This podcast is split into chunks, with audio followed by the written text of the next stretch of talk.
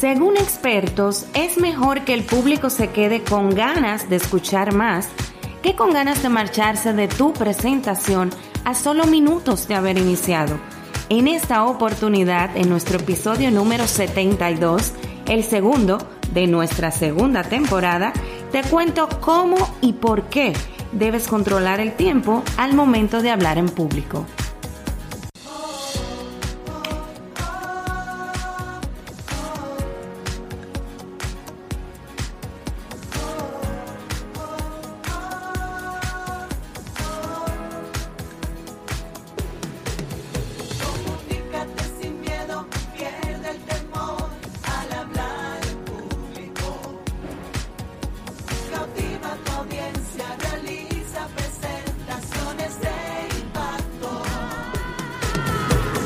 Y ahora contigo, Elizabeth Vargas, especialista en comunicaciones corporativas y marketing, asesora y capacitadora en técnicas de oratoria y redacción de discurso. Operación Comunícate.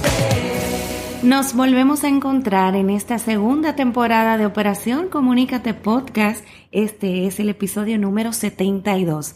Elizabeth Vargas, Eli, contigo. Felicísima de que estés del otro lado de este auricular, donde sea que me escuches, en tu móvil, en tu computador, pues un placer para mí contar con tu sintonía. Un poquitito agripada con todo esto que anda, pero bien, gracias a Dios, con la disposición de entregarte un nuevo episodio.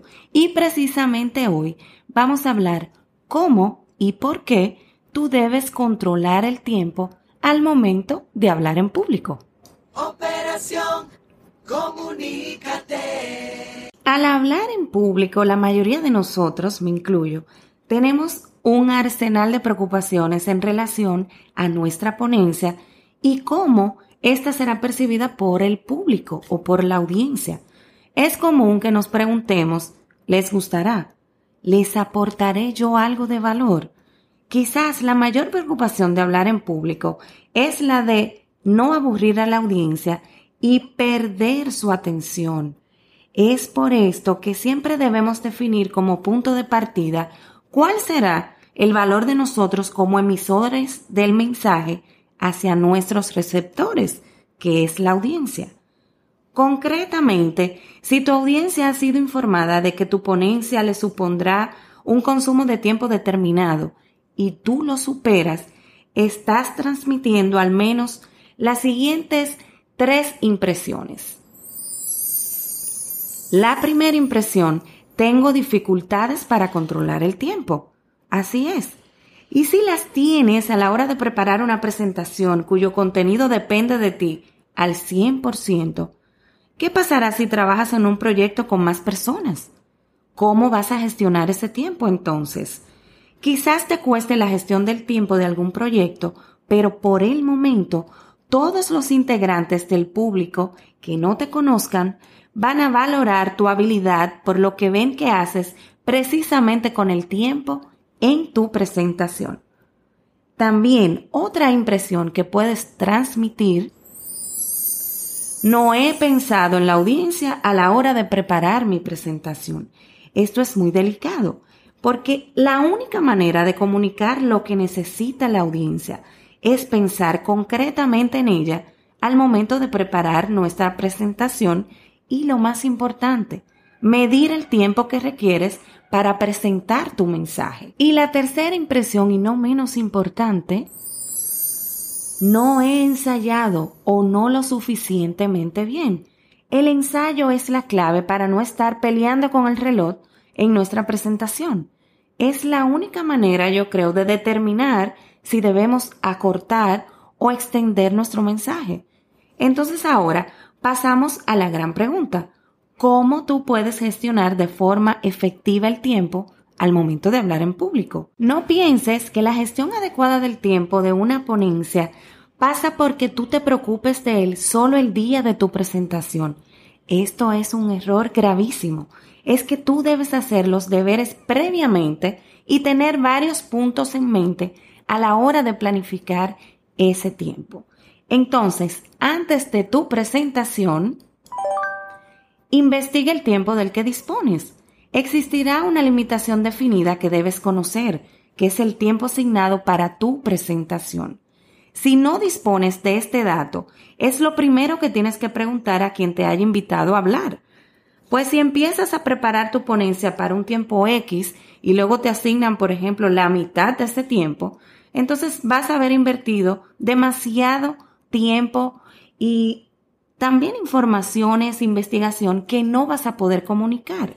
No hay nada peor que un ponente pasando diapositivas a la velocidad del rayo y confesando en voz alta el crimen. Esto no, vamos a pasar esto, no tenemos tiempo para esto, pero vamos a abordarlo más adelante. Ten mucho cuidado. El segundo punto, ten un objetivo en mente. Ese objetivo respecto al tiempo es el siguiente, dejar a tu audiencia con ganas de más. En general, Conseguir generar interés en un tiempo breve es percibido como un valor positivo. La gente no te va a odiar por dejarles con ganas de saber más. Todo lo contrario, mostrarán interés real por saber más de ti y dejar a tu audiencia con este deseo debe ser tu real meta. Invítales a hablar contigo luego, a visitar tu página web o a que conecte contigo cosa que ellos van a ser encantados si se han quedado con ganas de más. El tercer punto, prepara tu ponencia para utilizar el 80% del tiempo asignado. Así es como vas a conseguir impactar a tu audiencia. Por ejemplo, te han asignado 60 minutos, procura utilizar unos 50 y no te preocupes que los otros 10 los vas a consumir solos. O podrás también utilizar una sección de preguntas y respuestas. Y el cuarto punto, ensaya cronometradamente. Ensayar tus presentaciones midiendo el tiempo que utilizas para ello es una de las alternativas de que te van a permitir a ti asegurarte de que el día de tu ponencia tienes todo bajo control. Arranca con un cronómetro al empezar tu ensayo y deténlo cuando finalices. Así de simple. Si tu presentación dura demasiado tiempo, para ensayarla seguida, puedes hacerlo como por bloques. Por ejemplo, ensaya la apertura y mide ese tiempo y ve sumando bloques y vigilando en cuál te pasas para ajustar el contenido al tiempo del que dispones. Todo esto lo vas a hacer antes de tu presentación y ya durante la presentación como tal, pide a alguien que te controle el tiempo. Trata de coordinar con alguien presente de tu confianza el control del tiempo, que te muestre alguna señal cuando lleves, por ejemplo, 20 minutos conversando y ya luego cuando estés próximo a finalizar el tiempo total establecido. Si no dispones de esta persona, porque puede suceder, pues debes tú mismo ir midiendo el tiempo tomando como punto de partida la hora en la que iniciaste. Aunque suene complicado, no te preocupes que no es así. Si ensayaste como vimos anteriormente al inicio del episodio, ya tú vas a tener una idea clara de qué tiempo te tomará tu presentación e incluso cómo vas de tiempo precisamente al ver los slides o algún apoyo visual que tú diseñaste. Si estás pensando lo mismo que yo de que debería existir un superhéroe que combata la pesadez en las presentaciones y también en las reuniones, eso fuera lo ideal pero te garantizo que el superhéroe de tu presentación será el tiempo y cómo aprendas a controlarlo y también a optimizarlo. Yo estoy segura que estos consejos te van a servir de mucho y espero que los apliques. Gracias por tu sintonía como cada semana. Te recuerdo visitar nuestro perfil en Instagram, elicomrd y también Operación Comunícate Podcast.